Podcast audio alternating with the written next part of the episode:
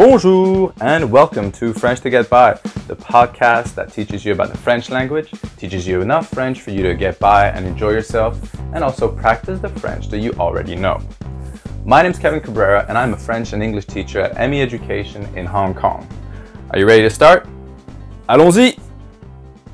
And In today's episode, which is part of your introduction and describing yourself, we will go through how to say what you like in different degrees. So we'll go with I like, I like a lot, and I love.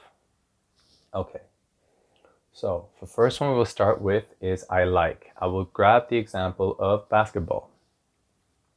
Ok, donc, j'aime le basket. J'aime le basket.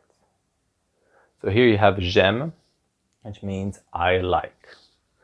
Now we'll say I like a lot. Once again, sticking with basketball.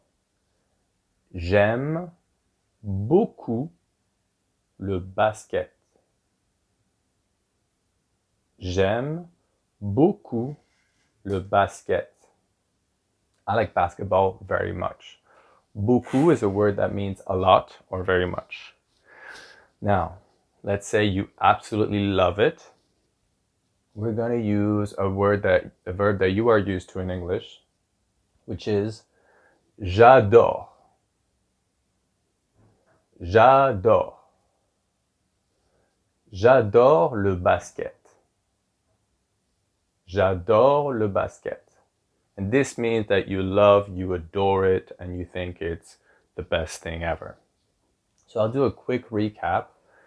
First one to say that you like something, you will say j'aime. Now, to say you'd like something very much, you will say j'aime beaucoup. And finally, to say that you absolutely love something, you will say j'adore. So that's how you can tell people what you like to different degrees. Remember to practice, and I will see you next time. Au revoir! Book your next class with ME Education through our website, meeducationhk.com, or visit one of our centers in Wan Chai, Mong Kok, and Kowloon City. See you soon!